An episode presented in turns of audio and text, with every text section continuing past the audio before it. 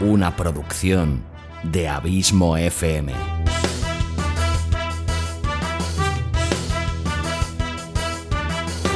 ¿Quieres disfrutar de tu tiempo libre escuchando grandes historias, audiolibros y relatos? Un podcast literalmente literario.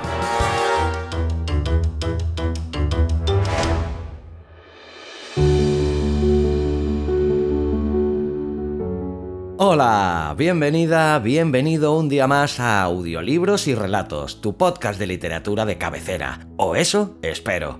Capítulo 41 de esta cuarta temporada, 149 en el cómputo total de este humilde podcast. Y para los más despistados que puedan decir, Xavi, hace poco nos anunciaste que iba, te ibas de vacaciones y que no tendríamos programa hasta septiembre, pero te recuerdo que también os dije que lo que no se interrumpirían serían los nuevos capítulos de las colecciones, las dos que tenemos por el momento en marcha, como son la colección La Dimensión Desconocida y la que hoy nos ocupa, la colección Sherlock Holmes. Y en este tercer capítulo de la colección Sherlock Holmes te traigo un relato titulado La banda de lunares, que es uno de los 56 relatos cortos sobre Sherlock Holmes escrito por Sir Arthur Conan Doyle. El relato fue publicado originalmente en The Strand Magazine y posteriormente recogido en la colección Las aventuras de Sherlock Holmes. El propio Conan Doyle reveló que creía que esta era la mejor historia de Holmes. De hecho, escribió y produjo una obra de teatro basada en dicha historia, de la que paso a hacerte una somera sinopsis. Una mañana de abril de 1883, Holmes y Watson reciben la visita de Helen Stoner, una atemorizada joven que les cuenta una tragedia. Su hermana ha muerto en extrañas circunstancias y aunque la prudencia le impide acusar abiertamente a su padrastro, el doctor Roylott, da a entender que esto es lo que cree y añade que teme seriamente por su vida.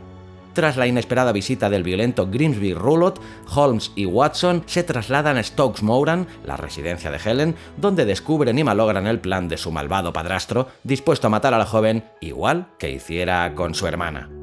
Y dicho esto, pues nada, daros a todos los que habéis apoyado esta colección y la de la dimensión desconocida para ayudarme, en este caso, económicamente, a que este podcast siga sobreviviendo en el tiempo y espero que sea durante muchísimo tiempo. Espero que disfrutéis tanto de esta colección como de la dimensión desconocida, tanto como he hecho yo creándola para ti. Y nada, recordarte que hoy es, como te digo, el tercero de los capítulos que conformarán esta colección, que constará en su totalidad de 8 capítulos que puedes comprar cada capítulo individualmente al precio de un euro y medio, o también puedes comprar la colección completa con sus 8 correspondientes capítulos, consiguiendo así un interesante descuento y recibiendo los siguientes capítulos directamente en tu mail y antes de lo que se colgará en el resto de plataformas te dejo ahora sí con un amplio fragmento del relato de hoy, La banda de lunares, de casi una hora de duración, 59 minutos y medio en su totalidad, por si tienes curiosidad y si te gusta, ya sabes lo que debes hacer, comprar la colección. Podrás hacerlo en www.abismofm.com barra colecciones o si me escuchas desde la plataforma iBox apoyándome en los capítulos exclusivos para fans. Y en este capítulo en concreto contamos con la especialísima colaboración de la gran Susana Porras que nos cede su fantástica voz y sus fantásticas interpretaciones para dar vida a la protagonista de este relato de hoy. Como siempre, muchísimas gracias Susana por cedernos tu tiempo y tu arte. Un besote. Y dicho esto, pues darte las gracias como siempre por tu fidelidad, tu constante apoyo y por hacerme sentir tan feliz sabiendo que este podcast te gusta, te acompaña y te sirve de entretenimiento. Sigue disfrutando de tu verano, disfruta el mes de agosto a tope y como siempre, larga vida al podcasting y larga vida a la audioliteratura.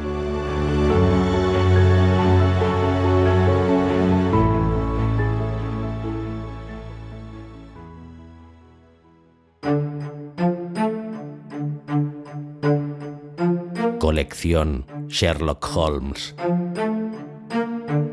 Una producción de Abismo FM.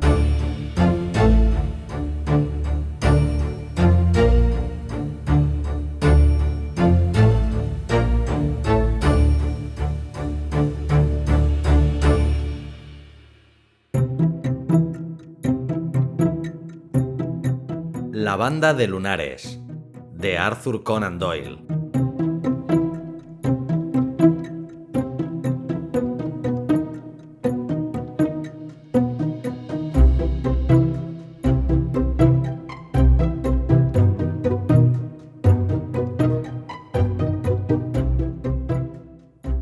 Repasar mis notas sobre los setenta y tantos casos en los que durante los ocho últimos años he estudiado los métodos de mi amigo Sherlock Holmes, he encontrado muchos trágicos, algunos cómicos, un buen número de ellos que eran simplemente extraños, pero ninguno vulgar, porque trabajando como él trabajaba, más por amor a su arte que por afán de riquezas, se negaba a intervenir en ninguna investigación que no tendiera a lo insólito e incluso a lo fantástico.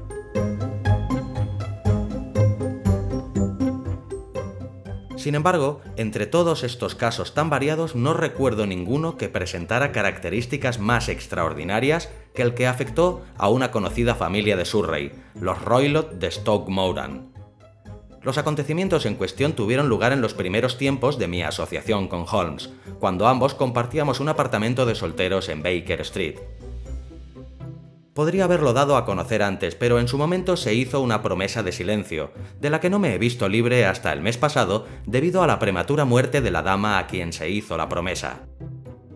Quizás convenga sacar los hechos a la luz ahora, pues tengo motivos para creer que corren rumores sobre la muerte del doctor Grimsey Roylott que tienden a hacer que el asunto parezca aún más terrible que lo que fue en realidad. Una mañana de principios de abril de 1883 me desperté y vi a Sherlock Holmes completamente vestido, de pie junto a mi cama. Por lo general, se levantaba tarde y en vista de que el reloj de la repisa solo marcaba las 7 y cuarto, le miré parpadeando con una cierta sorpresa y tal vez algo de resentimiento, porque yo era persona de hábitos muy regulares. Lamento despertarle, Watson, pero esta mañana nos ha tocado a todos. A la señora Hudson la han despertado. Ella se desquitó conmigo y yo con usted. ¿Qué es lo que pasa? ¿Un incendio? No, un cliente. Parece que ha llegado una señorita en estado de gran excitación que insiste en verme. Está aguardando en la sala de estar. Ahora bien, cuando las jovencitas vagan por la metrópoli a estas horas de la mañana, despertando a la gente dormida y sacándola de la cama, hay que suponer que tienen que comunicar algo muy apremiante. Si resultara ser un caso interesante, estoy seguro de que le gustaría seguirlo desde el principio. En cualquier caso, me pareció que debía llamarle y darle la oportunidad. Querido amigo, no me lo perdería por nada del mundo.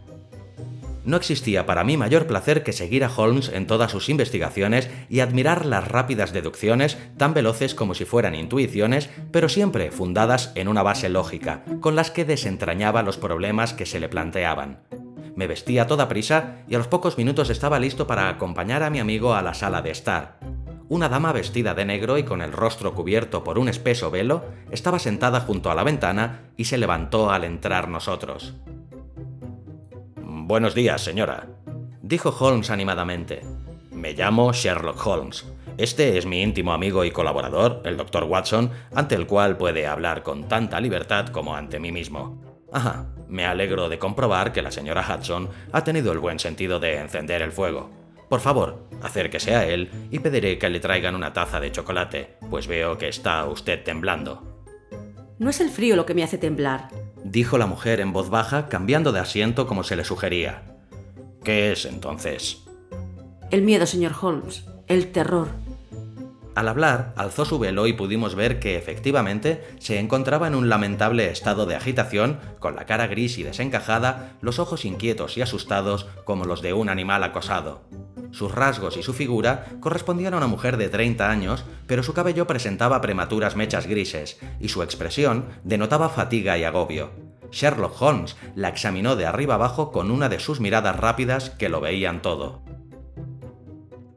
No debe tener usted miedo, dijo en un tono consolador, inclinándose hacia adelante y palmeándole el antebrazo. Pronto lo arreglaremos todo, no le quepa duda. Veo que ha venido usted en tren esta mañana. ¿Es que me conoce usted? No, pero estoy viendo la mitad de un billete de vuelta en la palma de su guante izquierdo. Ha salido usted muy temprano y todavía ha tenido que hacer un largo trayecto en coche descubierto, por caminos accidentados, antes de llegar a la estación. La dama se estremeció violentamente y se quedó mirando con asombro a mi compañero. No hay misterio alguno, querida señora, explicó Holmes sonriendo. La manga izquierda de su chaqueta tiene salpicaduras de barro nada menos que en siete sitios. Las manchas aún están frescas. Solo en un coche descubierto podría haberse salpicado así, y eso solo si venía sentada a la izquierda del cochero. Sea cuales sean sus razones, ha acertado usted en todo. Salí de casa antes de las seis, llegué a Liderhit a las seis y veinte y cogí el primer tren a Waterloo. Señor, ya no puedo aguantar más esta tensión. Me volveré loca de seguir así. No tengo a nadie a quien recurrir, solo hay una persona que me aprecia, y el pobre no sería una gran ayuda. He oído hablar de usted, señor Holmes. Me habló de usted la señora Farintos, a la que usted ayudó cuando se encontraba en un grave apuro. Ella me dio su dirección. Oh, señor, ¿no cree que podría ayudarme a mí también y al menos arrojar un poco de luz sobre las densas tinieblas que me rodean? Por el momento me resulta imposible retribuirle por sus servicios, pero dentro de uno o dos meses me voy a casar podré disponer de mi renta y entonces verá usted que no soy desagradecida. Holmes se dirigió a su escritorio, lo abrió y sacó un pequeño fichero que consultó a continuación. Farintosh. Ah, sí, ya me acuerdo del caso. Giraba en torno a una tiara de ópalo. Creo que fue antes de conocernos, Watson. Lo único que puedo decir, señora, es que tendré un gran placer en dedicar a su caso la misma atención que dediqué al de su amiga. En cuanto a la retribución, mi profesión lleva en sí misma la recompensa, pero es usted libre de sufragar los gastos en los que yo pueda incurrir, cuando le resulte más conveniente. Y ahora, le ruego que nos exponga todo lo que pueda servirnos de ayuda para formarnos una opinión sobre el asunto. Ay, replicó nuestra visitante. El mayor horror de mi situación consiste en que mis temores son tan inconcretos y mis sospechas se basan por completo en detalles tan pequeños y que a otra persona le parecerían triviales, que hasta el hombre a quien, entre todos los demás, tengo derecho a pedir ayuda y consejo, considera todo lo que le digo como fantasías de una mujer nerviosa. No lo dice así, pero puedo darme cuenta por sus respuestas consoladoras y sus ojos esquivos. Pero he oído decir, señor Holmes, que usted es capaz de penetrar en las múltiples maldades del corazón humano. Usted podrá indicarme cómo caminar entre los peligros que me amenazan. Soy todo oídos, señora. Me llamo Helen Stoner y vivo con mi padrastro, último superviviente de una de las familias sajonas más antiguas de Inglaterra, los Roylott de Stockmoran, en el límite occidental de Surrey. Holmes asintió con la cabeza. El nombre me resulta familiar. En otro tiempo, la familia era una de las más ricas de Inglaterra y sus propiedades se extendían más allá de los límites del condado, entrando por el norte en Berside y por el oeste en Hampshire. Sin embargo, en el siglo pasado hubo cuatro herederos seguidos de carácter disoluto y derrochador, y un jugador completó, en tiempos de la regencia, la ruina de la familia. No se salvó nada, con excepción de unas pocas hectáreas de tierra y la casa, de 200 años de edad, sobre la que pesa una fuerte hipoteca. Allí arrastró su existencia el último señor, viviendo la vida miserable de un mendigo aristócrata. Pero su único hijo, mi padrastro, comprendiendo que debía adaptarse a las nuevas condiciones, consiguió un préstamo de un pariente que le permitió estudiar medicina y emigró a Calcuta, donde gracias a su talento profesional y a su fuerza de carácter consiguió una numerosa clientela. Sin embargo, en un arrebato de cólera provocado por una serie de robos cometidos en su casa, azotó hasta matarlo a un mayordomo indígena y se libró por muy poco de la pena de muerte. Tuvo que cumplir una larga condena, al cabo de la cual regresó a Inglaterra, convertido en un hombre huraño y desengañado. Durante su estancia en la India, el doctor Roylott se casó con mi madre, la señora Stoner joven viuda del general de división Stoner, de la artillería de Bengala. Mi hermana Julia y yo éramos gemelas y solo teníamos dos años cuando nuestra madre se volvió a casar. Mi madre disponía de un capital considerable, con una renta que no bajaba de las mil libras al año, y se lo confió por entero al doctor Roylott mientras viviésemos con él, estipulando que cada una de nosotras debería recibir cierta suma anual en caso de contraer matrimonio. Mi madre falleció poco después de nuestra llegada a Inglaterra, hace ocho años, en un accidente ferroviario cerca de Crewe. A su muerte, el doctor Roylott abandonó sus intentos de establecerse como médico en Londres y nos llevó a vivir con él en la mansión ancestral de Stockmoran. El dinero que dejó mi madre bastaba para cubrir todas nuestras necesidades y no parecía existir obstáculo a nuestra felicidad. Pero aproximadamente por aquella época, nuestro padrastro experimentó un cambio terrible. En lugar de hacer amistades e intercambiar visitas con nuestros vecinos, que al principio se alegraron muchísimo de ver a un roilo de Stockmoran instalado de nuevo en la vieja mansión familiar, se encerró en la casa sin salir casi nunca, a no ser para enzarzarse en furiosas disputas con cualquiera que se cruzase en su camino. El temperamento violento, rayano con la manía, parece ser hereditario en los varones de la familia, y en el caso de mi padrastro creo que se intensificó a consecuencia de su larga estancia en el trópico provocó varios incidentes bochornosos, dos de los cuales terminaron en el juzgado, y acabó por convertirse en el terror del pueblo, de quien todos huían al verlo acercarse, pues tiene una fuerza extraordinaria y es absolutamente incontrolable cuando se enfurece. La semana pasada tiró al herrero del pueblo al río, por encima del pretil, y solo a base de pagar todo el dinero que pude reunir conseguir evitar una nueva vergüenza pública. No tiene ningún amigo, a excepción de los gitanos errantes, y a estos vagabundos les da permiso para acampar en las pocas hectáreas de tierra cubierta de zarzas que componen la finca familiar, aceptando a cambio la hospitalidad de sus tiendas y marchándose a veces con ellos durante semanas enteras. También le apasionan los animales indios, que le envía un contacto en las colonias, y en la actualidad tiene un guepardo y un babuino que se pasean en libertad por sus tierras, y que los aldeanos temen casi tanto como a su dueño. Con esto que le digo, podrá usted imaginar que mi pobre hermana Julia y yo no llevábamos una vida de placeres. Ningún criado quería servir en nuestra casa y durante mucho tiempo hicimos nosotras todas las labores domésticas. Cuando murió no tenía más que 30 años y sin embargo su cabello ya empezaba a blanquear, igual que el mío. Entonces su hermana ha muerto. Murió hace dos años y es de su muerte de lo que vengo a hablarle. Comprenderá usted que llevando la vida que he descrito, teníamos pocas posibilidades de conocer a gente de nuestra misma edad y posición.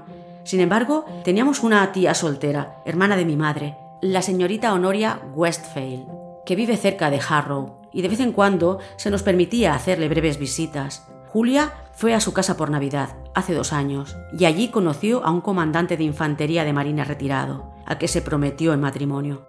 Mi padrastro se enteró del compromiso cuando regresó mi hermana y no puso objeciones a la boda, pero menos de 15 días antes de la fecha fijada para la ceremonia ocurrió el terrible suceso que me privó de mi única compañera. Sherlock Holmes había permanecido recostado en su butaca con los ojos cerrados y la cabeza apoyada en un cojín, pero al oír esto entreabrió los párpados y miró de frente a su interlocutora.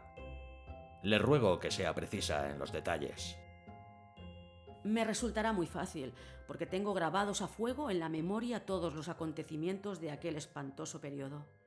Como ya le he dicho, la mansión familiar es muy vieja y en la actualidad solo un ala está habitada. Los dormitorios de esta ala se encuentran en la planta baja y las salas en el bloque central del